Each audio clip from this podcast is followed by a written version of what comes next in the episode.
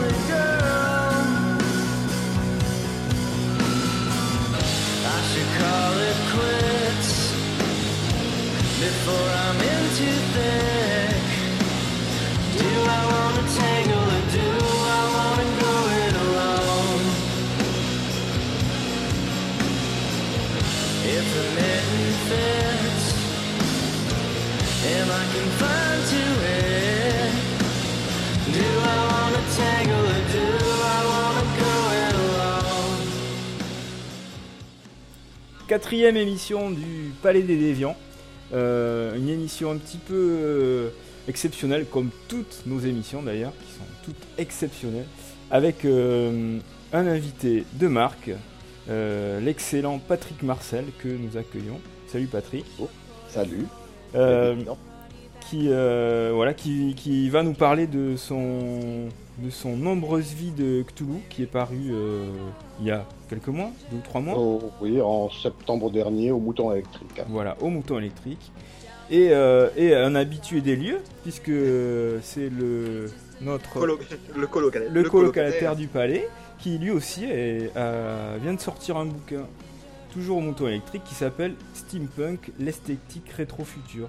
Et, euh, et voilà, donc moi je suis entouré de deux auteurs de bouquins, et, euh, et voilà, je vais un petit peu faire le, le passeur de plat, comme on dit. Euh, Donc, donc, en étant auteur toi-même, d'ailleurs. oui, oui, oui, mais bon, voilà. Euh, donc, on va peut-être commencer avec le bouquin de, de Patrick, qui, est, qui appartient à une collection. Alors, on va peut-être dire un mot d'abord de la collection, puisque Étienne me faisait remarquer que, euh, en effet, on a écrit tous les trois un bouquin dans cette euh, collection qui s'appelle La Bibliothèque Rouge. Euh, et qui, qui, qui postule que, que des, les, les héros ou les, les mythes dont, dont parle chaque essai sont réels. Patrick, est-ce que tu peux nous dire déjà où, où- où cette collection prend racine? Dans quel.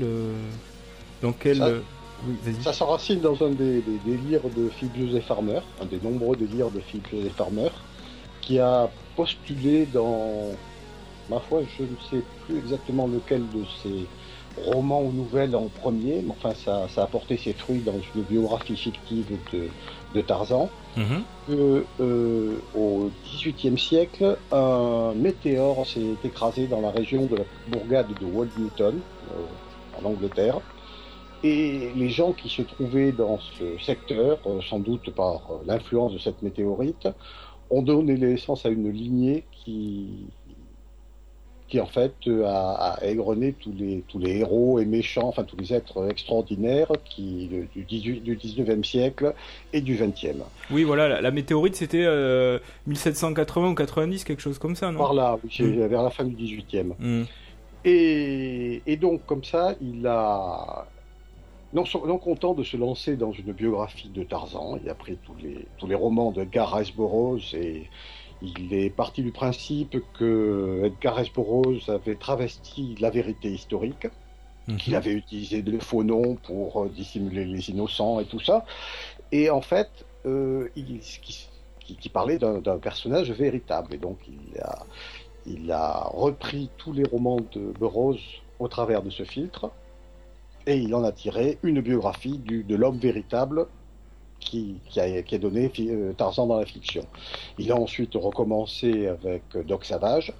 Et comme c'était son principe de base, il les a tous les deux mis dans la même famille des descendants de la Mhm. famille de Walt Newton. Et non seulement ça, mais en plus, il a rajouté à peu près tout ce qui pouvait passer à portée, à portée de main. euh, Doc Savage, Fu, Man- Fu Manchu, euh, le Shadow. Le... Enfin, c'est à peu près tous les héros de la fiction sont des héros parce que en fait, ils descendent de cette famille de Walt Newton. Voilà. Donc, Euh. enfin, pardon. Oui, non, non, non. Et on retrouve ça alors après un peu partout. D'autres personnes ont repris ça, quoi, et ça a Ah donné oui, d'autres. oui, d'autres- c'est c'est de- c'est devenu foisonnant, c'est devenu un principe. Et je ne sais pas si la bibliothèque rouge, j'ai pas l'impression, je, je pense pas qu'il y ait de, de, de règles qui aient été fixées euh, de manière définitive, ce qui fait que il peut y avoir des ponts entre les diverses biographies publiées dans la collection, mais je ne suis pas sûr que ça soit le projet général, donc il y a peut-être des contradictions entre les volumes. Mais c'est le principe de, euh, de ce délire de, de Philip Joseph Farmer, de prendre tel ou tel personnage de fiction et de raconter sa biographie en l'intégrant à l'histoire réelle, en le traitant comme un personnage réel, euh, en, en suivant la, la- la cohérence de ses aventures au fil de la fiction et en l'expliquant tout en la tout, tout en mariant à la, à la véritable histoire. Voilà, Et on essaie. ça fonctionne. Ouais, ouais, il essaie de faire quand même très réaliste, mais de pas dénaturer euh, quand même les, les aventures que vivent ces personnages. Ça reste des héros, euh, voilà, plus Ah grands oui, que nature. fait, ouais. tout à fait, oui, oui. Ouais. Mais euh, c'est-à-dire que la bibliothèque rouge part du principe que les héros décrits sont les sont le reflet de la vérité historique. Philippe Joseph Farmer, qui a tendance à toujours en rajouter dans le délire, partait du principe qu'il y avait des héros réels dont les, exploits ont été romancés. C'est pour ça que son son prototype de Tarzan ne s'appelle pas Greystock, euh, je crois que c'est Wildman. Et euh, sont pareil pour son prototype Doc Savage. Enfin, euh, c'est. Il, pousse un peu trop loin la recherche du réalisme, mais ça, c'est un petit. un des péchés mignons de, de Philip Joseph Farmer. il exagère toujours trop. Mhm. Et alors, un des derniers avatars de ce principe, enfin, un des derniers, je sais pas, mais un des, un des plus connus euh, dans les années récentes, c'est la Ligue de, des Gentlemen Extraordinaires d'Alan Moore. Voilà, qui, qui, qui est aussi un projet complètement cinglé, puisque il a l'air de prendre euh, non seulement. Euh, Philip Joseph Farmer s'intéressait principalement aux, aux personnages de la fiction populaire. Mhm. donc qui était plus grand que nature, qui a fait des aventures euh, fantastiques. euh. Tandis que Moore a l'air d'être parti pour intégrer toute la fiction. Oui. C'est-à-dire qu'il y a, y y beaucoup de fiction fantastique, mais on s'aperçoit qu'au détour de, de, de ces histoires, il intègre également euh, des, des- des classiques. Des, des, euh, dans le, le dernier volume paru et traduit en France, il a intégré les personnages de l'opéra de Katsu de Bertolt Brecht. Euh, Mhm. ça, ça devient, ça- ça- bon, c'est monstrueux et tentaculaire. Bah, à- à l'image de son Black Dossier. Oui, tout à fait. Euh, bah, le, Black Dossier, c'est un, bouquin qui, pour de très très nébuleuses histoires de droit, ne n'est pas prévu pour être traduit en France. J'avoue que j'ai pas très bien compris cette histoire parce que je ne vois pas euh, quels sont les droits que le Black Dossier enfreint euh, alors que, Century ne les enfreint pas. Mais enfin, passons. Et c'est une histoire parallèle de- du monde au travers de ces, personnages extraordinaires qui, qui vivent une histoire secrète avec des mondes secrets cachés. Et c'est énorme. Ça part du Pilgrim Progress de John Bunyan, euh, ça va, euh, ça va jusqu'à James Bond, euh, enfin, même plus, plus récent que ça. Il y a le 1984 d'Orwell, et tout ça est ajouté au bouillon, traité comme si c'était une réalité. Enfin, c'est, il y a les bandes dessinées euh, classiques euh, anglo-saxonnes, il y a des, Les a séries télé. euh, séries télé. Enfin, ouais, c'est, ouais. c'est- Shakespeare, Fanny Hill. Oui, oui, absolument. C'est- C'est Hmm. c'est vraiment énorme. C'est- Et alors, dans- c'est que ça marche. Oui. Oui, bah oui, oui, ça fonctionne. Mais dans le, Ah même, dans le même état d'esprit, il y a les, des, des, des gens euh, qui, qui s'amusent sur Internet à créer des chronologies et le, le, ce qu'ils appellent le Wall Newton Universe, donc en prenant pour base la météorite de, de, de Farmer et en étendant le, le, le concept à tout, aux séries ouais. télé, à tout, euh, aux films. aux- Ils arrivent à créer, ils ont créé une espèce de, de, de monstre tentaculaire qui relie, euh, qui relie tout et n'importe quoi. Alors, parfois, il y a des- il y a des des choses qui se chevauchent et des choses qui sont pas possibles, mais, euh, mais c'est quand même un, un travail assez hallucinant. Euh, et donc, la, la bibliothèque rouge, c'est- pas cet esprit-là, en fait. C'est vraiment de, de, de traiter la biographie de- d'un personnage euh, comme s'il avait existé, voilà. Voilà, c'est un peu au coup par coup. Je pense que de temps en temps, il y a des références, lorsque des ponts sont possibles entre les, les volumes, pour prendre mon cas, étant donné que Robert Howard et, et Lovecraft euh, se connaissaient, correspondaient, et puis se sont fait des clins d'œil mutuels dans leurs histoires, j'ai pu intégrer une partie de la chronologie de Conan l'aventure, des, des nombreuses vies de Conan, parues Mhm. dans la collection Oui, oui. parce que ça correspondait bien. euh, mais euh, autrement, je ne sais pas si. euh, Il y a, Il y a, euh, alors Étienne et, et moi avons aussi euh, rédigé un, un- un volume de la, de la collection. Étienne sur Fantomas et moi sur James Bond. Ouais. Et, et moi je sais qu'il y y a des ponts euh, bah, avec le, le Sherlock Holmes, euh, avec euh, voilà, il y a des ponts avec euh, les autres volumes qui étaient sortis à l'époque. En tout cas, on a, on a essayé de chaque fois que c'était possible de, dans la Oui, chronologie, en tout cas, de- d'en mettre quoi. c'est plus amusant quand on peut, évidemment. Oui, oui. Alors, ce qui, ce qu'il y a euh, de- d'un peu nouveau avec le tien, c'est que euh, nous, on avait travaillé, euh, nous et les autres auteurs de la collection, on avait travaillé chacun sur un seul personnage et sur sa biographie. Et toi, en fait, c'est pas vraiment sur un personnage, c'est plutôt sur un univers, c'est sur, euh, sur Cthulhu. Alors, je sais pas comment on prononce. Cthulhu, c'est ça? Euh, non, que, euh, normalement, c'est D'accord, avec un, un C bien guttural. d'accord, Lovecraft insiste bien que c'est pas Cthulhu. D'accord. Ça, c'est pas du tout ça. Mhm. Et de toute façon, c'est une retranscription malhabile d'un d'un nom qui n'est pas censé être prononcé par un gosier humain. D'accord. Donc finalement, on fait un Très peu ce qu'on veut. Wait a minute. Wait a minute, Doc. Uh, are you telling me that you built a time machine? Out of a DeLorean? The way I see it, if you're gonna build a time machine into a car, why not do it with some style? Donc toi, donc toi, tu as, tu as, hum, euh, tu es parti sur euh, quelque chose qui n'est pas un personnage, donc ça demandait, j'imagine, une autre approche, comment tu t'es débrouillé en fait pour euh, travailler sur ce concept, toi? Le problème, lorsque je me suis lancé là-dedans, j'avais proposé Cthulhu comme, comme personnage, et j'avais l'intention de me servir de l'université de Miskatonic comme épine dorsale de, de l'histoire, enfin de la biographie.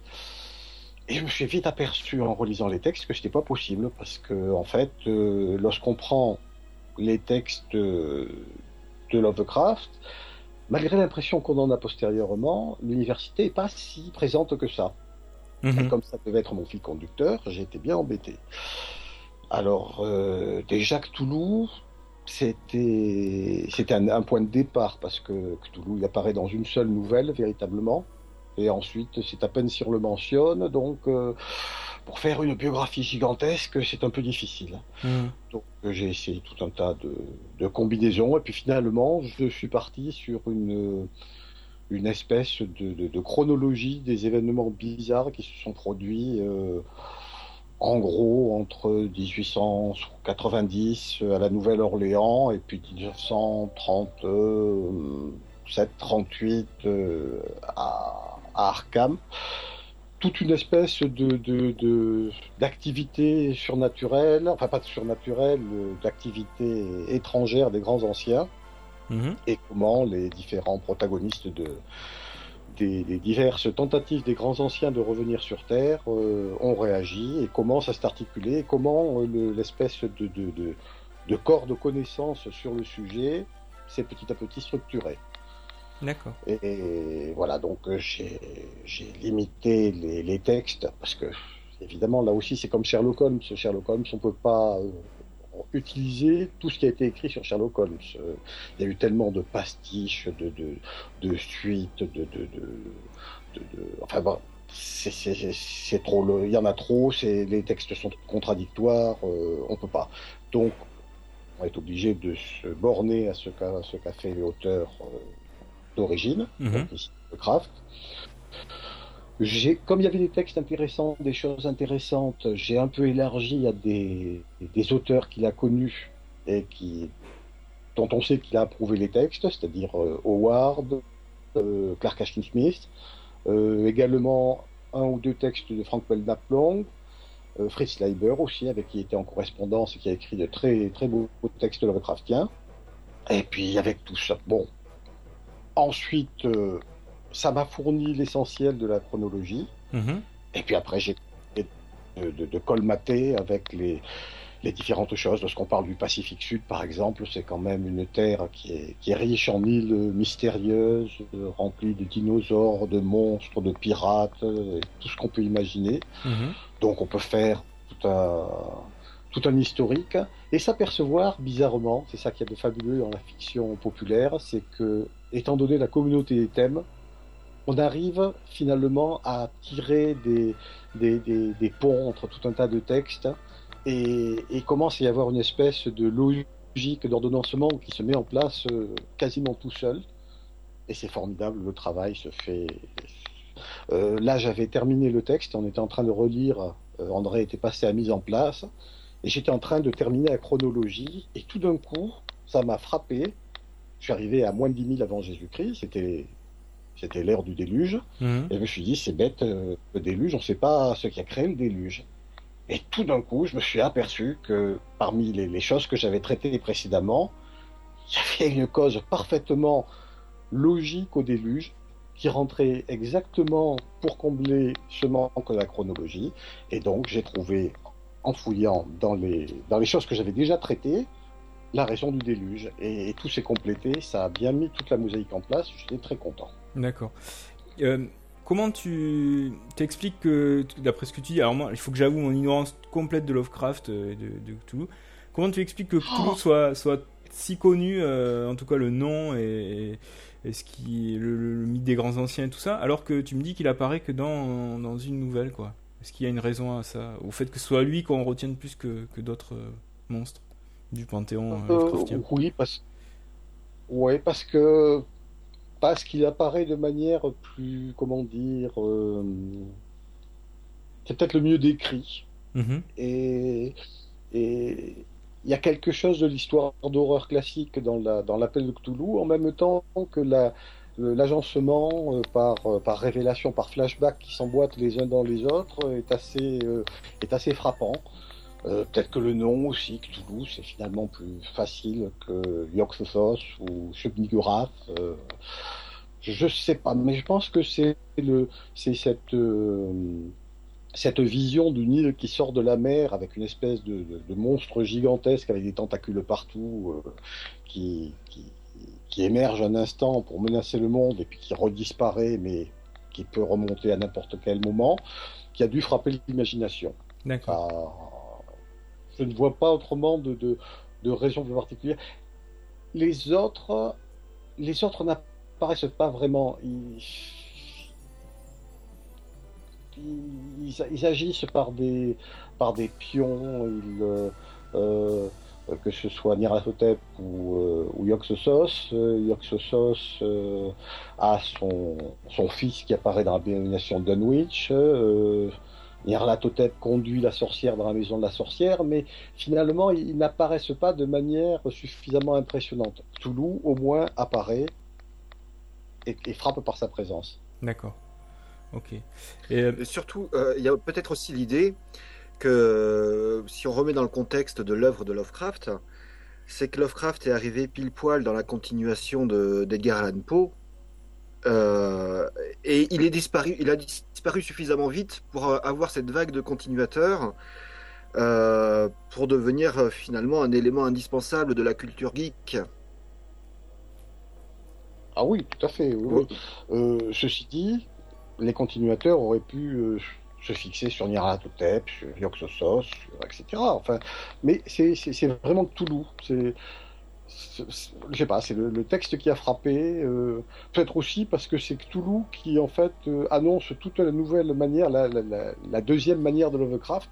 Après ces textes euh, qu'on considère plus ou moins de jeunesse, inspirés de, Poe, plus ou moins de Dunsany. et et d'un seul coup, il y a vraiment une coupure. Il revient à Providence après un séjour désastreux à, à New York. Et, et il écrit euh, l'appel de Cthulhu et vraiment on sent qu'il a, qu'il a renouvelé son inspiration et qu'il a trouvé quelque chose euh, qui frappe. Mhm. D'accord. Une voix. Et il y a- Oui, vas-y, pardon. Oui. Non, il y a, il y a une, une- une Non. question que je me pose sur. euh, on, a- on parle des continuateurs de, de- sur le mythe de Cthulhu et tout ça. Est-ce que, est que Lovecraft, moi, la, vision que j'en ai, c'est quelqu'un qui a créé une espèce de, de monde, de mythe euh, comme ça, et qui, qui n'a pas eu vraiment d'influence après. Personne J'ai l'impression que personne n'a jamais écrit comme lui, à part les, les- les parodies ou les continuateurs, mais que euh, voilà, il n'a pas vraiment de créé de genre en soi, quoi. Est-ce que je me trompe ou pas? Est-ce qu'il est-ce qu'il est-ce qu'il reste encore des gens influencés par Lovecraft aujourd'hui? Euh, oui et non, c'est-à-dire que stylistiquement, non, parce que stylistiquement, euh, je pense que Lovecraft est, est- est- appartient plus à- à- au passé. Il, il est inspiré par, euh, par Poe, par, au par, 19e. euh, Hawthorne, voilà, tout le, le- tout le, le courant fantastique du 19e qu'il a formé, qu'il qu'il a lu, euh, qu'il connaissait parfaitement. Et, et en, en plus, il avait une mentalité très passéiste, il adorait le 18e, il adorait l'archaïsme de la langue, enfin, ce qui fait que ces textes euh, ont un style qui peut apparaître daté et qu'on ne peut plus em- employer maintenant, sinon en parodie euh, et encore. Euh, du point de vue stylistique, c'est c'est difficile à dire parce que d'un côté, il a créé quelque chose qui est euh, l'horreur cosmique. C'est une horreur euh, athée, ou du Mhm. moins agnostique. C'est une horreur matérialiste, matérialiste, rationaliste et matérialiste. Ça, il n'y a pas de, il n'y a pas de malédiction, il n'y a pas de, de, de, de- de fantômes qui reviennent de la tombe. Enfin, Lovecraft a aussi des- écrit des, des- des nouvelles sur ce sujet. hein, mais dans sa, dans sa manière euh, finale, dans sa deuxième euh, période de- de- d'écriture, il a justement cette, cette horreur matérialiste qui peu à peu, graduellement au fil des nouvelles, évolue vers la science-fiction. Et c'est une terreur Mm. euh, philosophique face, euh, face à l'univers, face à ce qu'on ne peut pas comprendre de l'univers, à l'immensité, à, au fait que euh, dans un recoin de l'univers dont on ne sait pas s'il est réellement c'est à tout le reste de, l'univers. Donc, euh, cette espèce de, d'écrasement de l'homme face à quelque chose qu'il ne peut pas comprendre, qui- qu'il ne doit pas comprendre et dont il fait partie. Enfin, qui est, est pustule dans un coin. C'est, vraiment totalement euh, euh, fataliste euh, et matérialiste. Et c'est vrai que c'est pas très facile de faire, de faire quelque chose là-dedans, ce qui fait que de nos jours, l'horreur, il y a très peu de représentants de, de- de ce courant de pensée. Les enfants maudits, les, les maisons hantées, enfin, c'est sur, sur des thèmes qui sont plus pratiques à utiliser du point de vue de l'horreur. Alors, par contre, un, un successeur que je verrais bien à Lovecraft, et je pense qu'il y en a d'autres, mais qui ne me viennent pas forcément en tête, c'est au niveau des, des- des séries télé et des films qui ont été écrits par Nigel Neal en, en Angleterre sur le personnage du professeur Quatermass. Mhm. Parce que Mm. c'est exactement ça, c'est de la, de la science-fiction d'horreur, et c'est une espèce de, de, euh, d'horreur devant, euh, de- devant l'inconnu de l'univers.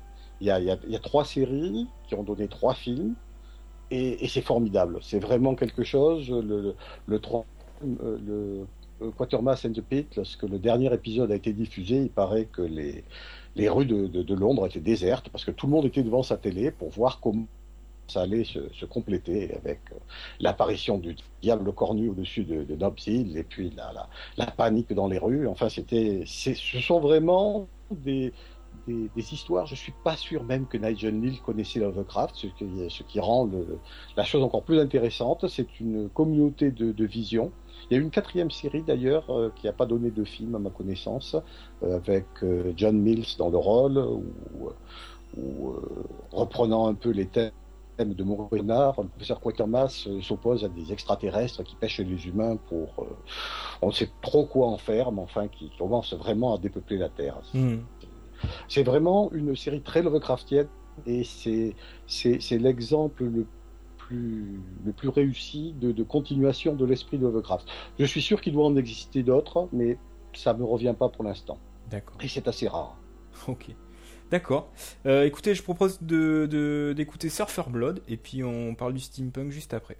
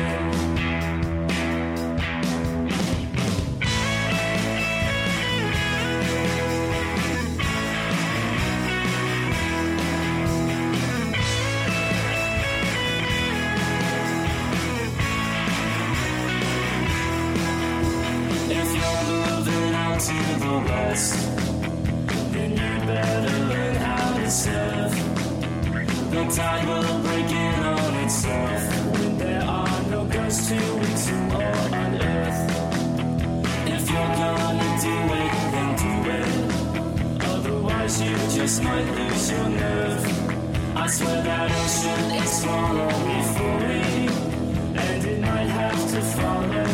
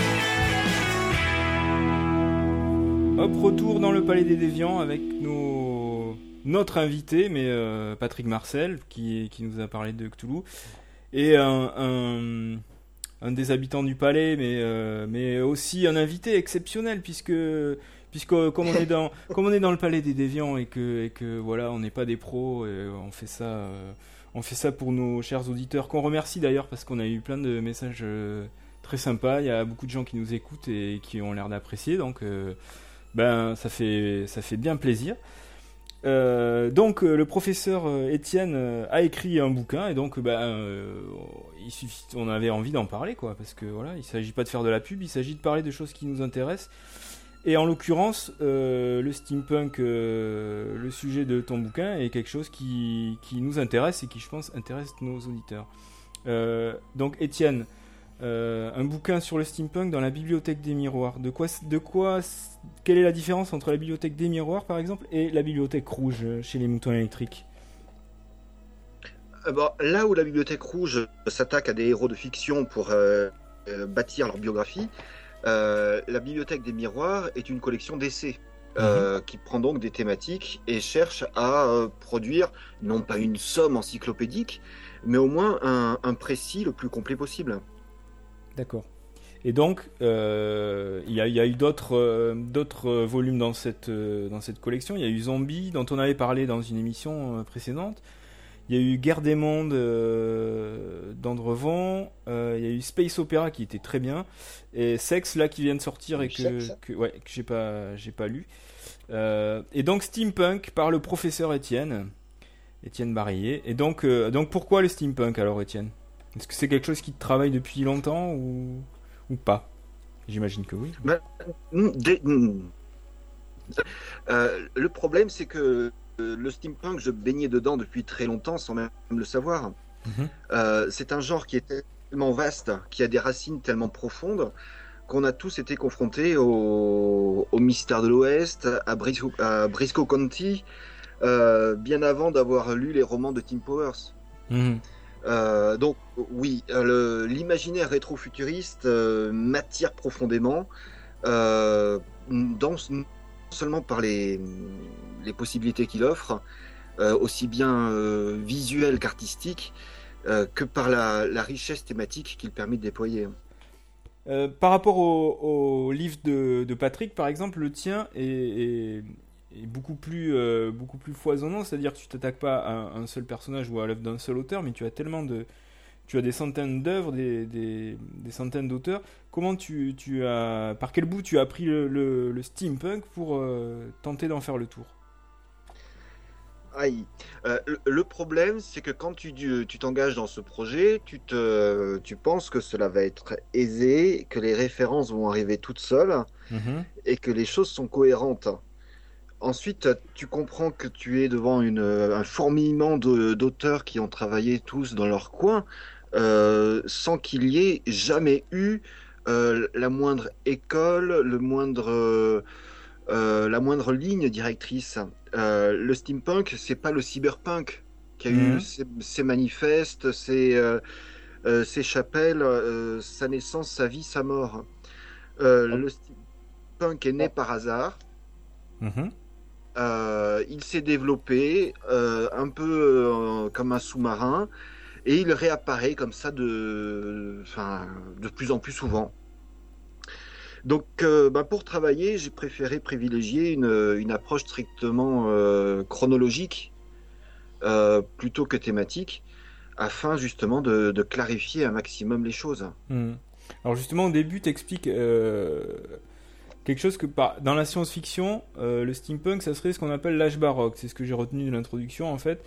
Ce que moi j'aurais appelé le postmodernisme, quoi. C'est le moment où la science-fiction se regarde, euh, regarde son propre passé euh, et, travaille dessus, en fait. Travaille sur ce qu'elle est, quoi. Est-ce que, est-ce que je me gourre ou est-ce que c'est ça? Euh, oui, tu, simplifies beaucoup. C'est un moment de, où la fiction, la fiction peut redevenir euh, réflexive, euh, se, prendre elle-même comme euh, sujet de son, de son propos, euh, en intégrant des personnages, des thèmes, des procédés d'écriture, sans que ce soit parodique ou simplement référentiel. Hmm. Et alors tu racontes la, la naissance du steampunk, la naissance entre guillemets, parce qu'il n'y a pas, a pas d'acte de naissance, tu dis que c'est arrivé par hasard, et, euh, et bizarrement c'est pas arrivé à Londres euh, sous le brouillard londonien, mais en Californie euh, par des auteurs qui se côtoyaient, donc euh, en même temps il y a quand même un jeu de- de- d'émulation peut-être, de, de travail, de travail en commun, si sans le vouloir ils ont créé des œuvres... qui, qui se ressemblent, mais peut-être parce qu'ils en avaient parlé avant, non? Oh, bien évidemment. Le, steampunk euh, est arrivé euh, bien avant que KW, KW Jeter euh, lui donne son nom. Il, trois amis, Tim Powers, KW Jet- Jeter et James Blaylock, se connaissent. hein, nous sommes au tout début des années 70. Euh, ils deviennent plus ou moins écrivains. Ils développent le personnage de William H. Bless, euh, un immense canular littéraire qu'ils euh, qu'ils avaient présenté comme authentique pour une revue étudiante euh, avant-gardiste de leur euh, université.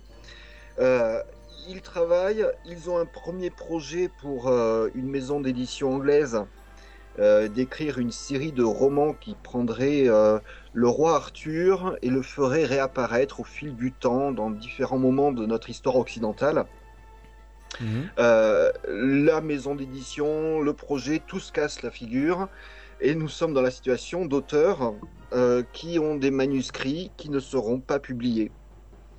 Euh, et c'est là le, le moment initial. Hein. KW Jeter, lui, a son Morlock Knight, Mhm. qui n'a jamais été traduit en français.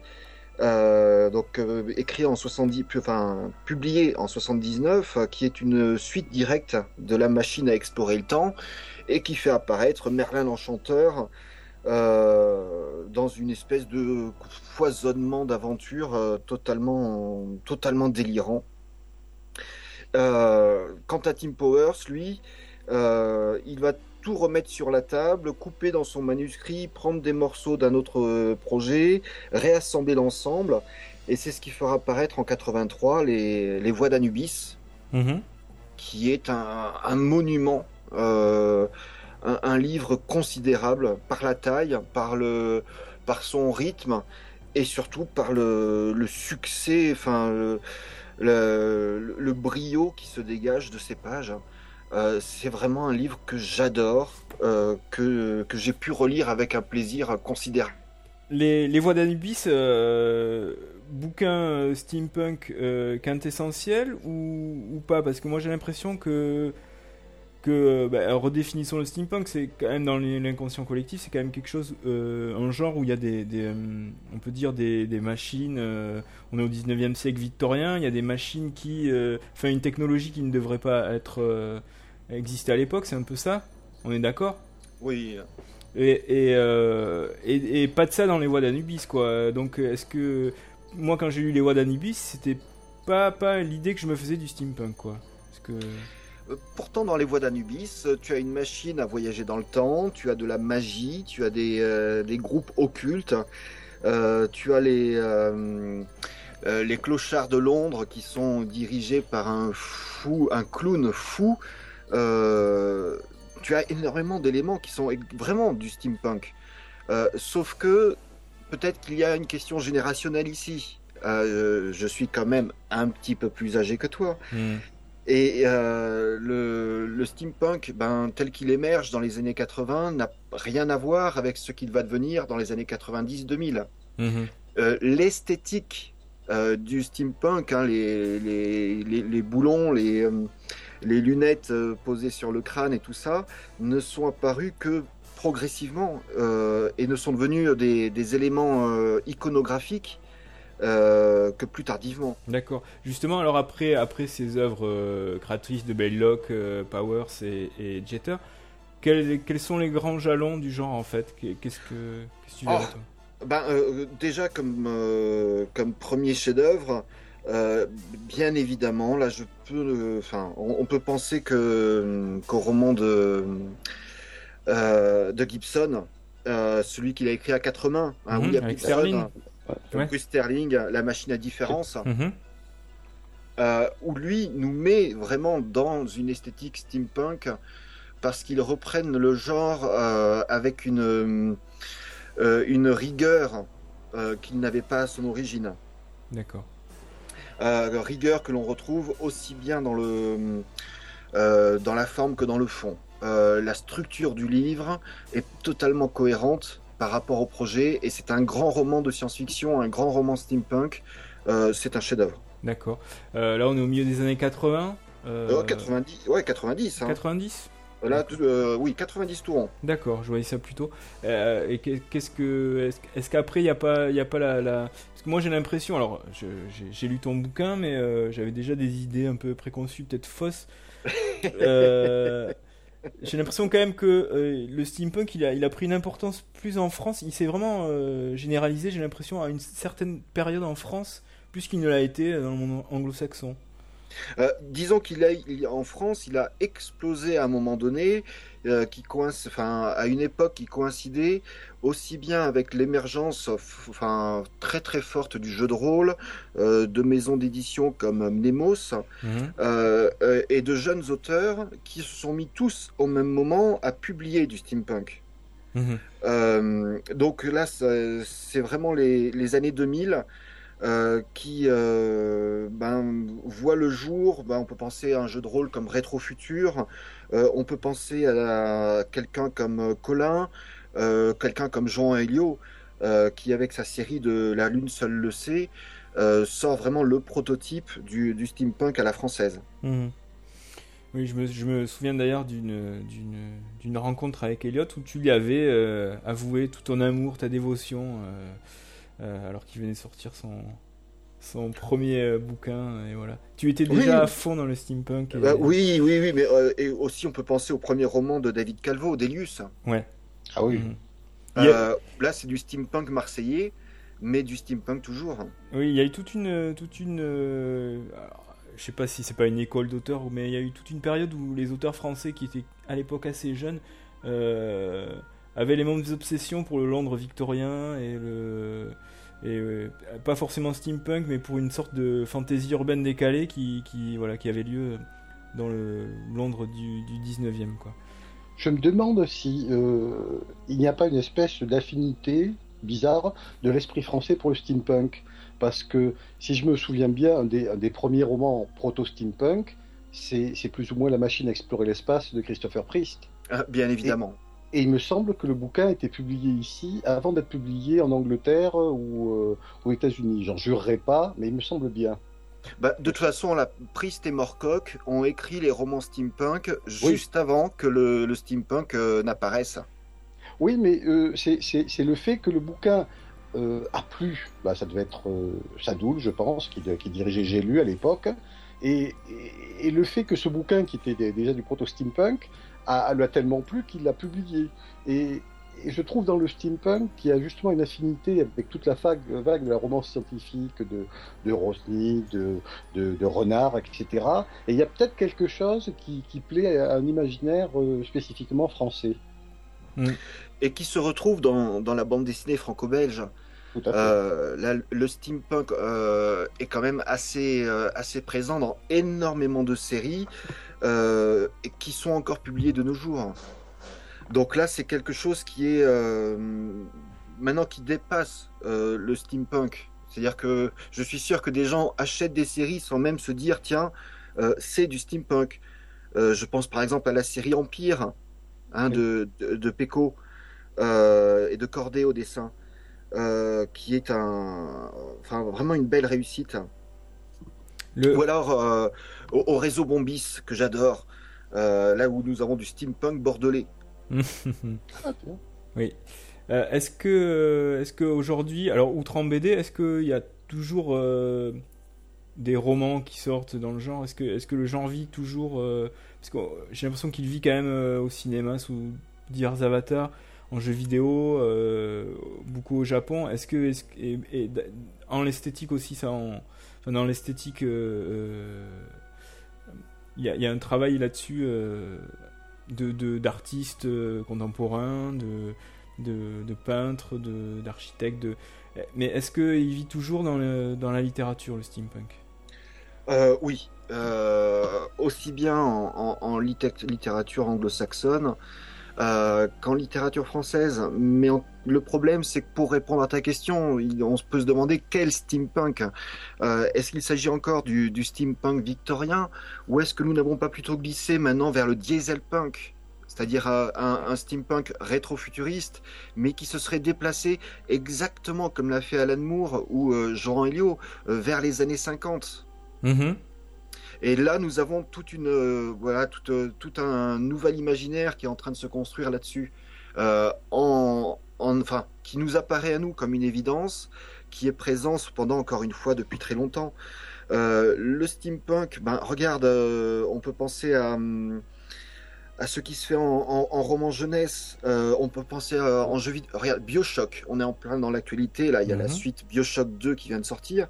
Euh, visuellement, le jeu n'aurait jamais existé sans le, le steampunk. Euh, le, le travail euh, de contamination est considérable. Hmm. Oui, oui, c'est très prégnant. après, les gens, le grand public ne sait peut-être pas forcément coller une étiquette sur, sur cette esthétique qu'il qu'il voit, euh, qu'il voit même peut-être dans la publicité, j'imagine, ce genre de choses. Euh, Hmm. Voilà. Euh, par exemple, là, le projet là, de Boilerplate euh, de Paul Guinan, Ah oui. euh, est, est monumental. C'est euh, ra- raconter l'histoire du, premier, robot mécanique qui, est, les- les- qui est là au- toutes, aux origines même du steampunk, le, steam, le Steamman, l'homme à vapeur de la prairie. qui était le premier personnage de science-fiction américaine euh, publié en 1868, euh, si je me souviens bien, Mhm. par euh, Edward Ellis. Donc il reprend ce personnage et il nous raconte l'histoire de, de cette créature mécanique euh, à travers du texte, des images, des photos, des affiches, euh, de la mémorabilia, euh, tous les collectionneurs apprécieront. Tout est faux, bien évidemment. Euh, un immense travail sous Photoshop, mais un, un plaisir de lecture euh, rétro-futuriste considérable. Hmm. Paul, Ga- Paul Gainan, d'ailleurs, est un excellent dessinateur qui a euh, participé à, la, à une série chez DC qui malheureusement n'a pas duré très longtemps, une douzaine de numéros. C'était Chronos, avec, euh, scénar- sur le scénario de John Francis Moore, je crois, et qui était une excellente histoire avec un, un- un méchant qui a le pouvoir de, travailler, de, de voyager dans le temps et qui. Enfin bon, méchant, c'est ce qui est au départ, et on voit ces, ces complications. Enfin, c'est en 12 numéros, il y a tout un, tout un jeu comme ça où il revisite les racines de l'univers d'ici. Et, et quelque part, c'est peut-être aussi les racines de, de Boilerplate, justement, cette espèce de Mm. revisitation dans le temps, cette euh, repre- repre- reprise des racines connues, des origines. Il rencontre les, les ancêtres des Kent, par exemple, les Kent qui seront les, les parents adoptifs de Superman. Enfin, c'est c'est une excellente série, c'est un très bon dessinateur qui a un style un peu franco-belge.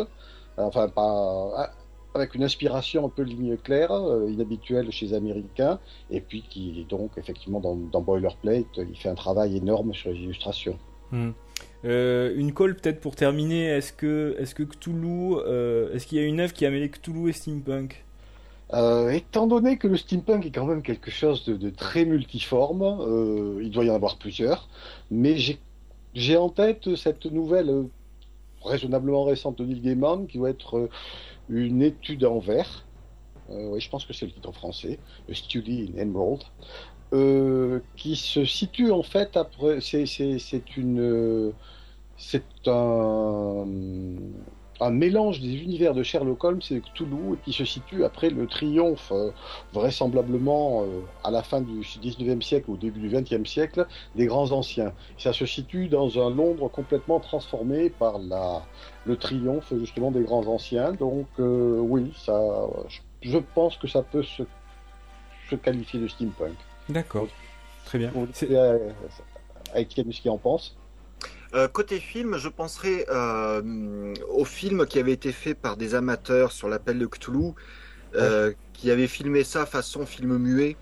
C'est un film de, 1960 de 1926, euh, en- un film muet de 1926 tourné en 2003 ou 2004, euh, oui. Avec les- Exactement. Et c'est formidable, effectivement, c'est absolument génial. On mettra le lien sur le site et vous aurez aussi les versions steampunk de Star Wars et de Star Trek qui sont hilarantes. Tout à fait, tout à fait. Il y a euh, les, les mêmes qui ont tourné l'appel de Cthulhu sont en train de tourner euh, celui qui chuchotait dans les ténèbres, euh, comme il aurait été tourné en 1937. Et ça, j'attends avec impatience. D'accord. Très bien. Eh ben, merci beaucoup les gars, professeur, euh, Patrick. euh, Avec Docteur, euh, ben, à bientôt. Je, je ne sais, je ne sais que rajouter à tout, tout cet étalage de connaissances, de culture et, et d'amitié. Euh, donc je vous remercie. Euh, Salut les déviants. et, et au mois prochain, puisque puisqu'on est parti pour euh, pour être pour être là tous les mois. Donc voilà, au mois prochain, en tout cas, à toi, euh, professeur. Et puis Patrick, je pense qu'on on Ouais, s'en refera une une prochaine fois. Avec plaisir. Allez, à bientôt. À bientôt, soyez sages. Salut.